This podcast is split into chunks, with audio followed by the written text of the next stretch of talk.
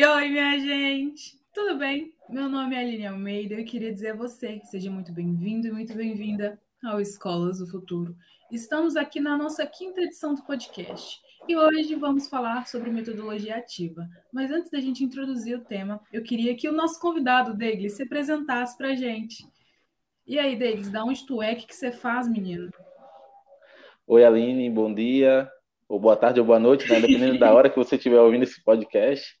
É, eu me chamo Deglis Valência, sou aqui de Pernambuco, eu sou diretor e idealizador do Casulo Educacional, que é um projeto de educação voltado para jovens do ensino médio, de escolas públicas. E também sou diretor, é, co-founder né, do Facilitando, que é uma startup que presta treinamento para educadores, justamente falando sobre metodologias ativas, facilitação da aprendizagem, é, storytelling, né, que foi até um dos temas que a gente participou aí da primeira semana da Escolas do Futuro. Fiquei honrado, viu, Aline? pelo convite. É, depois dessa, dessa live que fizemos, né, muitas pessoas vindo me procurar. Então, muito obrigado, Escolas do Futuro, aí, pela oportunidade. E Por novamente nada. aqui, podendo contribuir, né? Sim, você participou da primeira edição, a gente já está indo para a terceira edição Escolas do Futuro. Só, olha para você ver. tudo. Na primeira a gente trabalhou gamificação e agora na terceira fica o spoilerzinho, viu, gente? A gente vai trabalhar sobre metodologia ativa, que inclusive, como eu tinha dito antes, é o tema que a gente vai conversar um pouquinho aqui hoje sobre. E eu acho que é bom a gente começar definindo o que é metodologia ativa. Só que eu tenho um desafio para você, Deigles. Tem como a gente definir metodologia ativa sem falar sobre o protagonismo do aluno? Sim, sim. É, primeiramente, né, antes desse termo metodologia ativa ser tão disseminado como é hoje, na década de 80, início da década de 90, era muito falado de métodos de aprendizagem acelerada. Né? Então, o que a gente chamou de metodologias ativas deriva um pouco também é, dessa, desse conceito que era trabalhado na década de 80 e 90. Né? E metodologia ativa, além, né, como você falou, de, do protagonismo do aluno, o professor ele também tem o protagonismo dele aí. Então, eu acredito que também reforça o protagonismo do educador em ser um facilitador.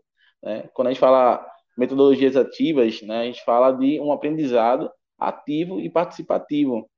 E o professor que ele se abre para gerar isso no aluno, ele é um professor também ativo, né? Então ele é um professor que ele desmembra é, todo aquele conceito, toda a parte teórica, conceitual, é, estrutura tradicional, né? E ele coloca aí as metodologias ativas por ele ter esse arsenal. Então, o professor que trabalha com essas metodologias ativas, ele é um protagonista também. Então, não só o aluno, né? Então, eu gostaria de definir, né, olhando para o campo do professor como um removedor de empecilhos dentro do processo de aprendizagem, uhum, utilizando é as metodologias massa. ativas se eu não me engano, no podcast que eu gravei com a Letícia, a gente falou justamente sobre o protagonismo do professor. Inclusive, se você não escutou esse podcast, a gente foi uma conversa muito gostosa. A Letícia é maravilhosa. Tipo, eu me emocionei durante a gravação do podcast. Tudo bem que eu sou uma pessoa um pouco chorona, mas ok. E ela falou justamente disso, sabe, da importância do professor tomar para si esse protagonismo, né? Porque a gente entende que uma pessoa só vai conseguir induzir a outra a ser protagonista se ela também é protagonista, né? Não tem como eu querer explorar algo do aluno, sendo que nem eu mesma tenho, né? Então, é aquela coisa. E qual que é a importância disso para o ensino, no geral? O que impacta, qual é o impacto que as metodologias ativas é, têm sobre o ensino quando ela é aplicada? Entendi. Ainda voltando para o lado do, do educador, né? O senso de realização do educador quando vê o seu aluno ali aprendendo aquela disciplina de forma diferente, né, de uma forma é, nova, é, isso também motiva o educador a continuar inovando dentro dessa, da sala de aula. E para o aluno, o benefício é o que o conceito, né, aprendizagem acelerada também. Ele aprende de forma mais rápida, ele aprende mão na massa, ele não só tem o input, né, que a questão da overdose de conhecimento que é passada ali muitas vezes na sala de aula, mas ele também coloca para fora, ele externaliza aquilo ali, trazendo também outras referências que ele tem na, na mente dele, né, na sua construção de vida. Então, o aluno ele pode trazer uma visão diferente quando ele aplica ali, por exemplo, uma aprendizagem baseada em projetos, ele coloca ali uma ideia ele vai buscar o repertório dele. Então, é você abrir como educador a caixa de ferramenta do teu aluno, para ele poder ali utilizar o que ele tem no repertório dele como ferramenta para ele aplicar ali naquele projeto que você está startando como professor, através de uma metodologia ativa. E o massa é que, tipo, é, como você usou né, a analogia da caixa de ferramentas, o próprio aluno ali vai explorando, vai vendo que como ele vai mexer determinada ferramenta para ele, como vai funcionar as coisas, isso é muito bacana. Mas eu sei também que existem alguns receios, algumas dificuldades que alguns professores encontram ao tentar aplicar a metodologia ativa. Quais seriam essas maiores dificuldades que o professor, tipo, ele já aceitou, tá, vou tentar usar a metodologia ativa, mas normalmente tem algumas barreiras. Quais são elas e como a gente pode trabalhar com essas barreiras para que a metodologia ativa possa ser aplicada de forma eficaz? O meu principal desafio no ano passado, principalmente, foi justamente trabalhar com educadores como eles poderiam trabalhar a metodologia ativa na facilitação online. Porque já trabalhar a metodologia ativa na, de forma presencial já é algo que ainda muitos educadores ainda estão é, aprendendo isso agora, estão se adaptando. E na forma online foi um outro desafio. É, mas o desafio em geral é justamente você ser simples, porque as metodologias ativas são simples. E os educadores muitas vezes pensam é, que é algo muito complexo, que ele precisa trazer muito recurso. E o aluno ele não precisa de, de, de muita coisa para ele inovar, ele gosta do simples também, ele gosta do desafio, de às vezes o pouco recurso, eu trabalho muito com escola pública, né, e às vezes eu sei que não tem muito recurso, então o professor ele vai ter que se virar ali com um barbantezinho que tem, é, um, um, uma cartolina, entendeu? E aplicar o design thinking. A gente consegue aplicar design thinking hoje é, na escola, né? A gente ensina professores como eles trabalharem com design thinking com seus alunos dentro da sua disciplina e eles utilizam esses recursos. Então, é você utilizar o que você tem. Então, é você olhar que o que está no teu redor, você pode sim fazer algo inovador, algo que vai engajar o teu aluno porque a metodologia ativa é engajar o aluno, e que educador não quer o aluno engajado ali no processo de aprendizagem, né? Você trazer um desafio e a, e a turma toda abraçar. Né? Então, há esse desafio, porque muitas vezes, eu falando aqui agora, direcionando um público, né, para nivelar, por exemplo, professores de ensino médio. Então, muitas vezes a turma, ah, professor, eu não quero fazer isso, ah, eu não quero apresentar, ah, eu não quero fazer grupos, né? Então, o professor ele vai precisar contornar isso também e explicar para o aluno a importância dele estar tá trabalhando é, com essa metodologia, aplicando o que o professor está colocando ali para ele. Certo? Eu trouxe um dado aqui, eu vou dar uma filinha aqui, tá certo, Aline? Sobre o resultado da aplicação da metodologia ativa. Né? Então, a universidade de. Deixa eu só ver aqui, na Inglaterra, ela fez o seguinte: ela pegou uma turma que estava um ano estudando no método tradicional e depois pegou uma turma com apenas seis meses é, utilizando metodologia ativa, o mesmo conteúdo, sendo que uma com metodologia ativa e outra sem metodologia ativa. Então, as notas de aprovação, 80% de acerto, né? Utilizando as metodologias ativas, foi de 65%, e com a metodologia tradicional, apenas 11% de aprovação, com mais de 80% de acerto. Né? Então, veja a diferença: 65% e 11%. E acima de 90%, 38% dos alunos com metodologia ativa e 3% com os alunos que é, estudaram o mesmo conteúdo com metodologia tradicional. Então, não, não é muito olhar o desafio, é olhar o benefício. O benefício é que o aluno ele vai aprender mais é, e de forma realmente que não vai bater o esquecimento na mente dele ali não é só decoreba, né? A aprendizagem, é, aprendizagem acelerada, né, como falava muito antigamente, era uma aprendizagem focada na memorização. E a aprendizagem ativa é não só a memorização, mas a aplicação também.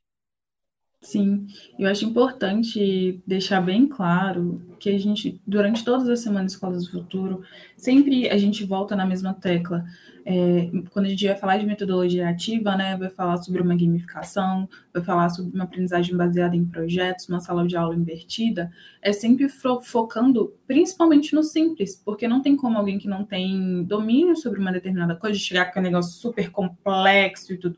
Não, é trabalhar com aquilo que está ao teu alcance, no simples mesmo, que assim aos poucos você vai conseguindo melhorando, sabe? Metodologia ativa não é frufruzinho que a gente coloca, não, gente. Metodologia ativa é um método, né? né?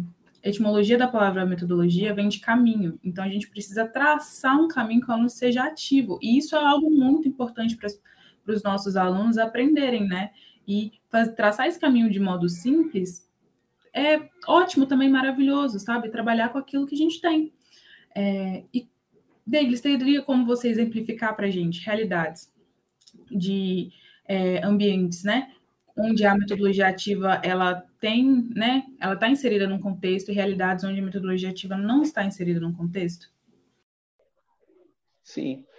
É, eu acredito que, por exemplo, a própria escola, ela é um ambiente que ela propicia é, muito a aplicação de metodologia ativa. Por exemplo, é, eu fiz um projeto em uma escola pública aqui de Olinda, onde os alunos eles teriam que criar soluções para diversas áreas da escola. Então, a biblioteca, eles tinham que criar solução para a quadra, eles tinham que criar soluções para a cozinha, né? Então, como a gente fez isso? A gente utilizou a aprendizagem baseada em projetos, junto com o design thinking, né? Então, explicamos para os alunos os conceitos, questão de divergir, convergir, e entrou brainstorming ali no meio, né? E aí ficou algo massa, porque os grupos viraram pequenas startups que iriam criar soluções ali para a biblioteca, como gerir o estoque de alimentos da, da cozinha, como a quadra pode se tornar de forma mais interativa. Então saiu muito projeto bacana.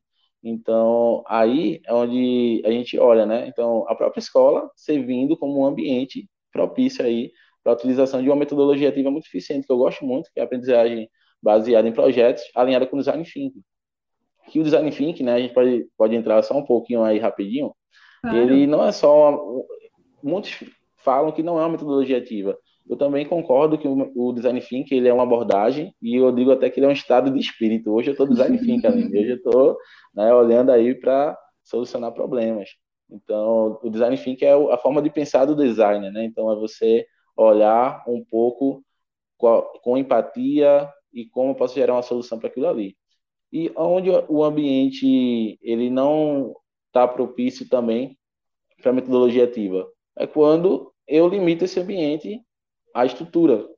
Por exemplo, a estrutura da classe, eu não mexo na estrutura da classe, falo do layout, eu falo de bagunçar a sala mesmo. Quando o professor não quer bagunçar a sala, deixar as carteirinhas ali tudo alinhada, você limita a aplicação da metodologia ativa.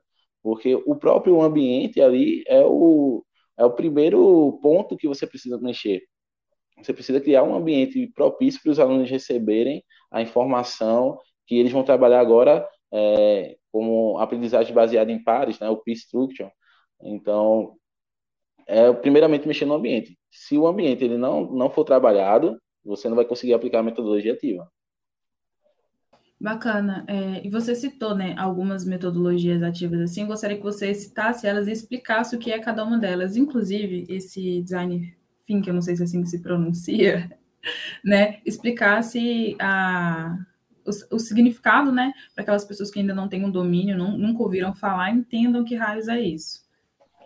Pronto. O design thinking, né, ele é uma abordagem onde você utiliza para solucionar um problema.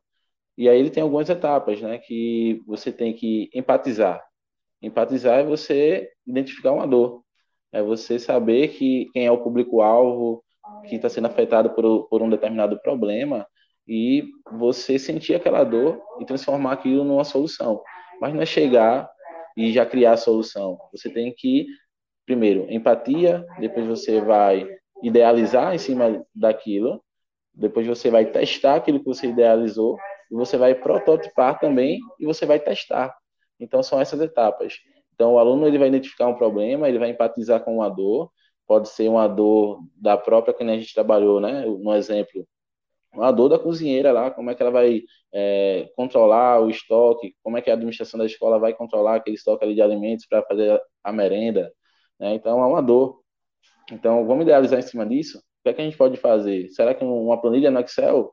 Será que um, um aplicativo? Né? Então, é uma ideia. Vamos testar isso, vamos lá. Será que vamos prototipar de alguma forma e vamos testar? Testou, validou, pronto, vamos colocar para rodar. Né? Então, é, esses passos aí do design thinking.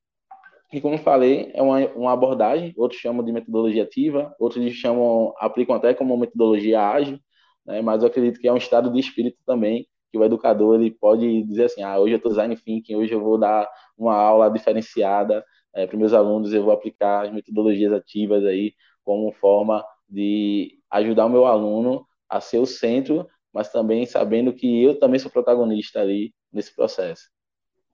E o bacana é que quando você aplica, né, esse método, metodologia, enfim, de acordo com o que as pessoas gostarem de definir, além de trabalhar isso dentro da escola, automaticamente, né, como consequência, o aluno vai acabar trabalhando isso na vida dele.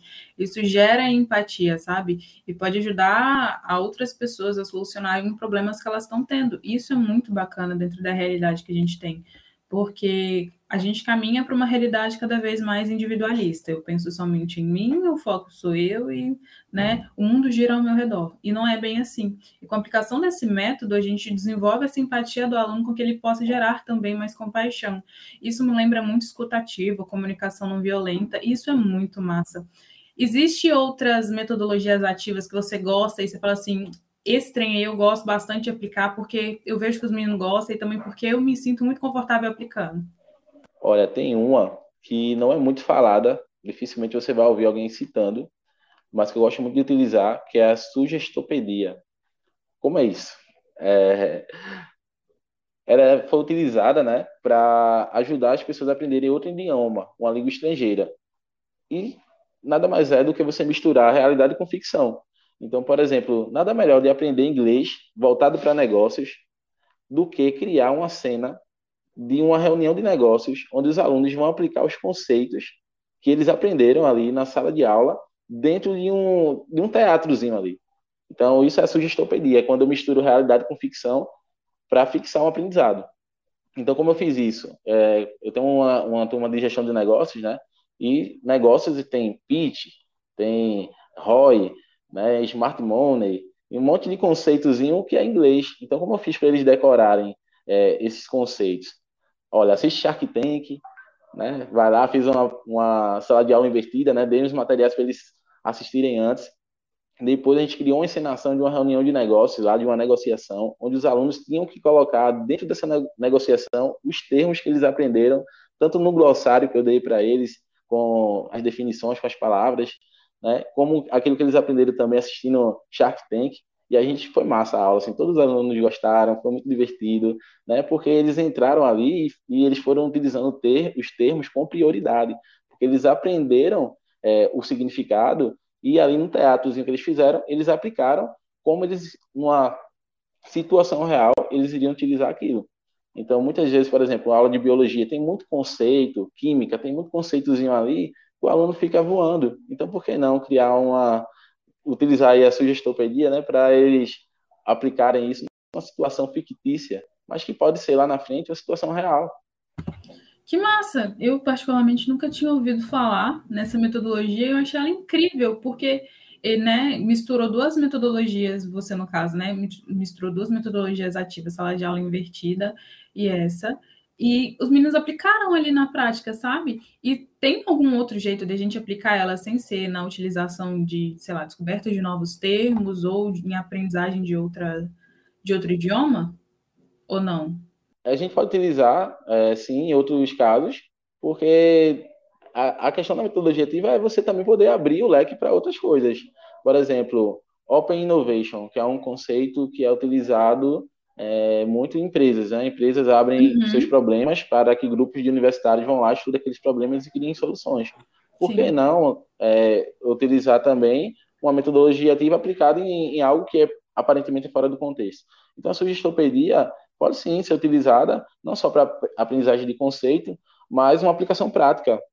Por exemplo, como um, um aluno de química ele vai criar aí um, uma solução para salvar o mundo aí de uma explosão. Então, cria um cenário fictício e ali aquela fórmula que você ensinou, aquela experiência que você aplicou na sala de aula, aí você já gamifica isso também.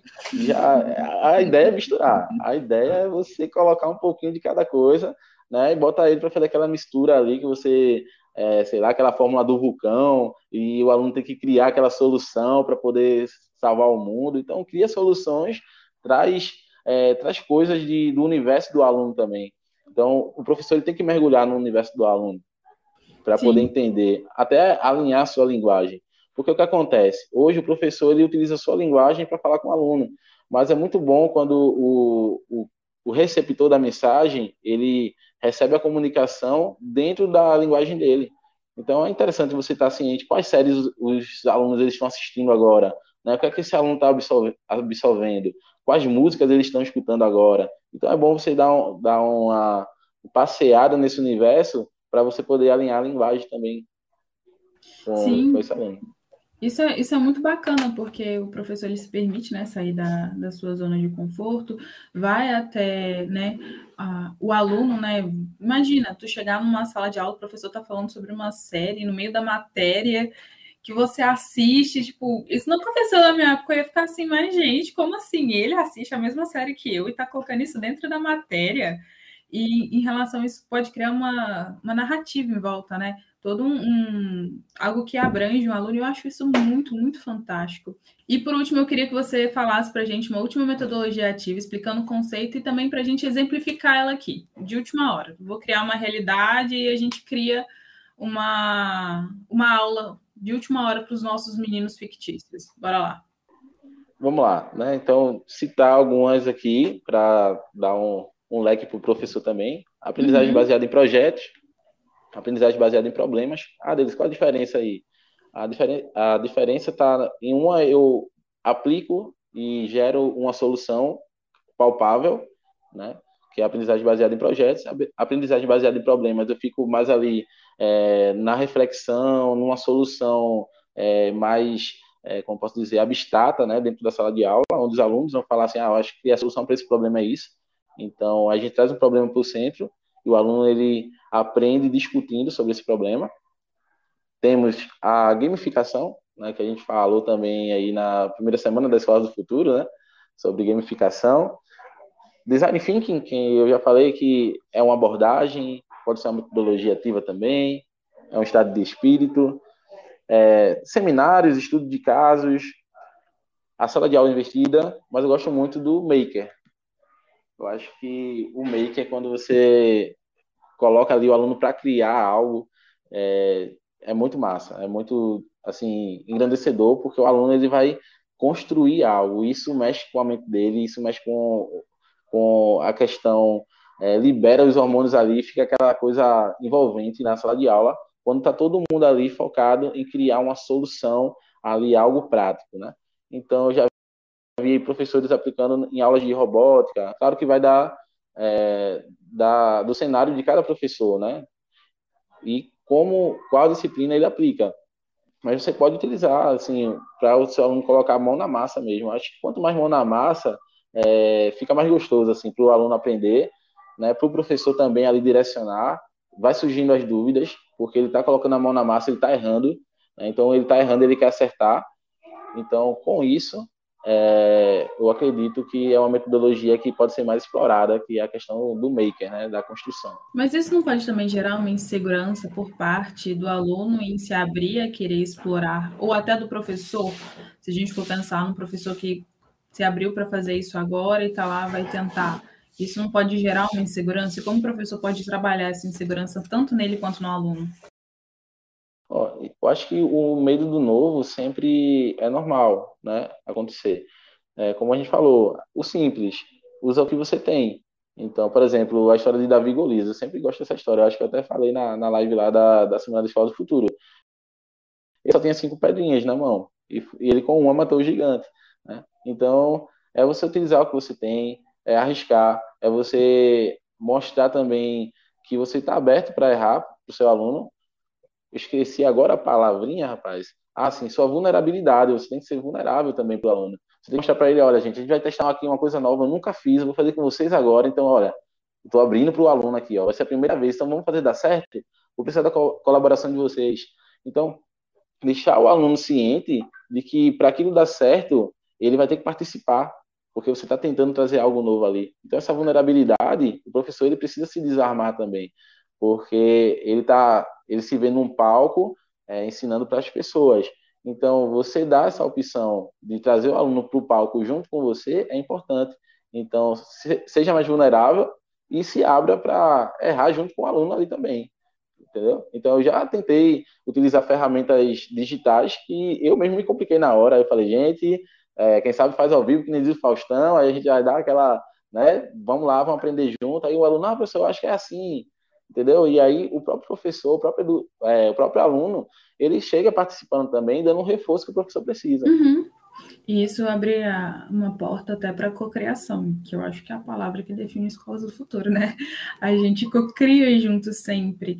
E sempre quando a gente se abre a oportunidade da cocriação, de criar junto, eu acho que fica algo é, mais bonito de se ver e de se apreciar também, sabe? Porque tem várias pessoas em volta daquela, daquele projeto, daquela situação, e isso, sabe, vai engajando cada vez mais pessoas, sabe? Eu acho que gera também mais empatia, que é uma das coisas que a gente estava falando antes. Eu acho lindo a, a cocriação que existe em projetos e tudo mais. Mas, enfim, vamos lá para o nosso exemplificação. Tem desafio para você, Deigles, bora lá. Turma de sétimo ano, tá? A gente vai trabalhar na aula de ciência sobre os reinos, o reficofage. Era assim? Eu não lembro direito, mas enfim. A gente precisa aplicar uma metodologia ativa. Para a gente de conversa, qual que você escolheria para aplicar? Qual o assunto mesmo? Desculpa. É, a gente vai trabalhar na aula de ciências os reinos, reficofage. Tipo, é algo que eu não domino nada, entendeu? Escolhi uhum. de maneira super aleatória e a gente está trabalhando com os meninos do sétimo ano.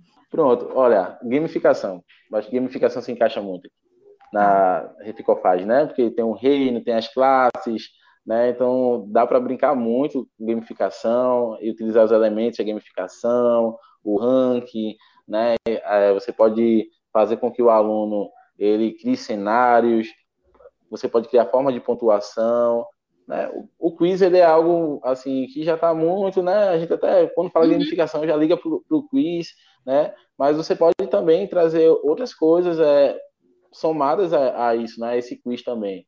Então uhum. pode lançar o quiz e o desafio, onde ele vai lá e vai fazer um desafio. É, você pode trazer elementos de, daquilo que passa na TV às vezes, né? Tipo torta na cara, uhum. é, entendeu? Então você trazer esses elementos, você tem que ter um leque, né? Eu acho que o, o professor ele tem que ter ali um, ele tem que estar aberto para várias coisas, sempre com a visão aberta, vídeos abertos para todo o cenário, porque em algum momento ele pode aplicar. Eu estava uhum. vendo, assistindo o curso do Murilo Gana, o Reaprendizagem Criativa.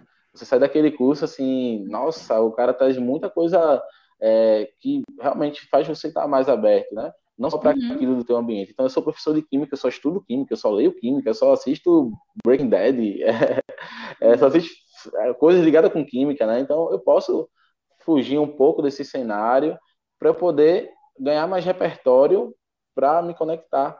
Né? Então, uhum. nesse caso aí, o desafio. Sétimo ano, uma turma novinha, gamificação ia ser perfeito. Como é que a gente pode fazer para estruturar isso? A gente já tem a matéria, a gente já tem a metodologia que a gente quer aplicar. Vamos tentar pensar numa estrutura que tipo, a gente consegue envolver os alunos para que eles possam engajar. Isso sem focar muito no conteúdo, né? Porque nós não somos professores de ciências, né? Negócio de biologia, mas na estrutura de forma prática, para os professores entenderem que não é tão complexo assim. De início pode dar aquele bloqueio da criatividade, mas a gente consegue desenvolver alguma coisa. Vamos lá, Davis, eu te ajudo. Pronto lá, vamos lá. Reficofage, né? Eu já vi aqui que tem sete, sete pilarezinhos, né? Que uhum. trabalha aqui dentro da Reficofage. O reino, o filo, a classe, a ordem, família, gênero e espécie. Pronto, Sim. já é um cenário aí onde o aluno ele pode evoluindo dentro do aprendizado, né? Então ele começa lá com as espécies, então ele vai aprendendo ali, ganhando ponto, e aí ele tem, ele tem um conhecimento que ele precisa adquirir para ele ir para o próximo nível. Qual é o próximo nível? O gênero. Então, essa evolução, eu acho que o jogo ele vai evoluindo, né? Então, quando a gente gamifica, a gente tem que criar uma trilha de evolução. Então, o que é que o aluno ele vai aprender nesse primeiro estágio que ele tem que levar para o segundo estágio, de forma que ele vai evoluir, porque vai ficar mais difícil. E uhum. esse conhecimento que ele é, adquiriu no primeiro estágio, ele tem que utilizar lá no segundo, entendeu? Senão ele não vai passar para o terceiro. E aí a gente cria essa trilha de evolução eu já consegui imaginar, né? Porque dentro disso a gente tem os cinco reinos. Eu consegui imaginar a gente criando uma história para cada um desses cinco reinos e teria como colocar essa questão que você falou, né? Da evolução dos níveis dentro de cada um desses reinos. E nisso a gente colocaria toda uma história por volta do aluno, envolveria ele por um todo e, nossa, imergisse ele totalmente ali. Ai, nossa, que bacana! Isso. Nossa! Aí você traz um, um personagem que tal o Mário Bros, né? O Mário dentro desse, desse ambiente aí, né? Então, o aluno criar um personagem. Então, Teria como que... colocar cada, tipo, escolher um personagem para cada um desses reinos, sabe? A gente poderia fazer ligando justamente a reinos, a, a, reinado mesmo que a gente tem, sabe? Que tem muita história em joguinhos. Isso envolveria, né, os meninos. A gente coloca, sei lá, um, um representante desse reino como sendo rei. E aí a gente colocaria essa questão dos níveis no meio. Ai, não. Dá para brincar. Dá para brincar bastante. Qual é o desafio aí? É você também é, se abrir para o mundo da imaginação. Sim. Né? Lembra lá do programa da Xuxa, né? Mundo da imaginação lá. Então, tem que o professor ele tem que estar aberto também para pensar fora da caixa e ir para o mundo da lua mesmo, porque uhum. às vezes você está lá no mundo da lua e você consegue trazer alguma coisa que dá para aplicar. Claro, nem tudo você consegue, vai conseguir, mas uhum. algumas coisas você pode conectar, minimizar um pouco assim a ideia que parece muito extravagante. Você consegue, o que é que eu posso pegar dessa ideia aqui? Uhum. Entendeu? Bacana. E só para finalizar, Davis, eu queria primeiramente te agradecer. Muito obrigada, né, por disponibilizar o seu tempo para estar aqui com a gente nesse podcast de Escolas do Futuro. Obrigada por compartilhar o teu conhecimento. E eu queria que você deixasse um recado ou uma reflexão para os educadores que estão nos escutando. Joia. É, a todos os educadores, né? É, o que eu gosto sempre de chamar também de facilitadores, porque nós somos facilitadores. É, eu estava vendo aqui o ranking das habilidades do futuro e lá em 2022, né, o Fórum Econômico Mundial colocou que a aprendizagem ativa e as estratégias de aprendizagem ela está em segundo lugar como uma das principais habilidades do futuro. E você como professor, você já está no caminho aí, já está nessa trilha.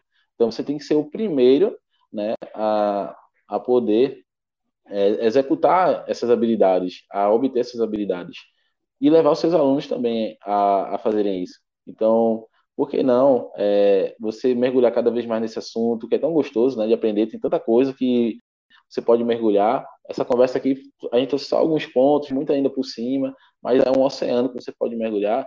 E eu sei que dá medo, eu sei que dá aquela coisa assim, ah, não vou conseguir. Né? Eu acompanhei educadores ano passado, é, muitos com vontade de pedir demissão da escola, é, muitos com crise de ansiedade, porque tiveram que transformar a aula do presencial para o online. É, a gente fez aquele acompanhamento ali, não só na parte técnica, mas também na parte emocional do professor, dando um suporte, dizendo: estou aqui com você. Né? Então, professor, você tem um papel é, importantíssimo nessa, nessa nação. Né? O Brasil ele precisa cada vez mais de educadores como você, que parou para ouvir esse podcast. Né? Então, se você está ouvindo esse podcast agora, é, é um sinal que é você. Assim, você é, vai fazer a diferença porque você está buscando, entendeu? Não vou negar para você que tem muito educa... eu encontro muitos educadores que realmente já chutou o pau da barraca, né? Vamos dizer assim, usar o termo.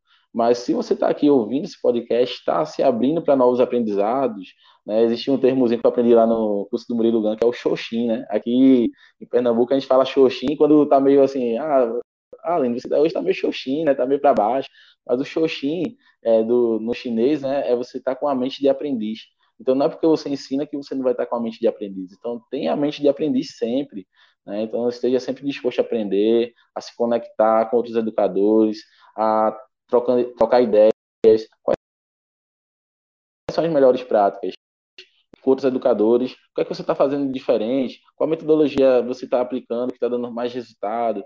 Então, tem uma rede de apoio. Eu acho que a a Escola do Futuro está fazendo muito isso, fiquei muito feliz, assim, a gente está no grupo hoje, me conectei com, cara, gente boa demais, gente boa demais, assim, só gente fera, né?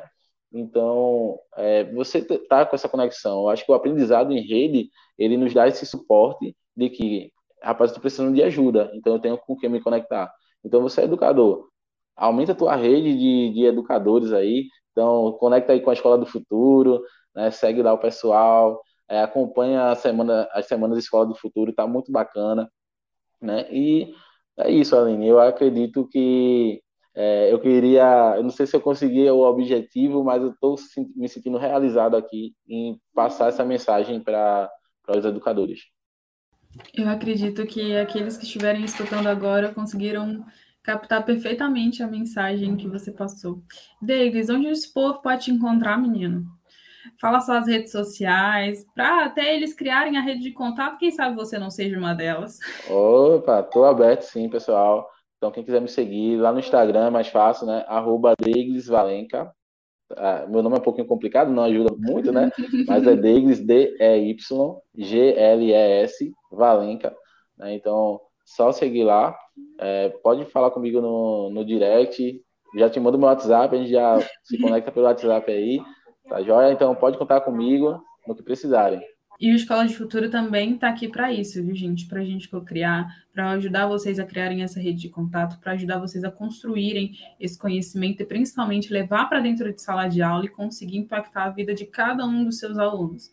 Eu sei que vocês conseguem lembrar o rostinho de alguns que marcaram a trajetória de vocês, e vocês também marcaram a trajetória desses meninos, e que vocês possam ter marcado isso de maneira é, positiva e continuar marcando para que né, uma transformação aconteça para que a gente consiga, talvez, né, quem sabe um dia, assim, eu espero e tenho uma grande esperança sobre isso, de conseguir fazer com que o Brasil seja um país melhor e a gente consegue fazer isso através da educação. Enfim, minha gente, muitíssimo obrigada a todos vocês que escutaram esse podcast até aqui. É, fiquem ligados, tá? Esse é só mais um dos inúmeros podcasts que ainda estão por vir. E no mais, muito obrigada e até o próximo podcast Escolas do Futuro.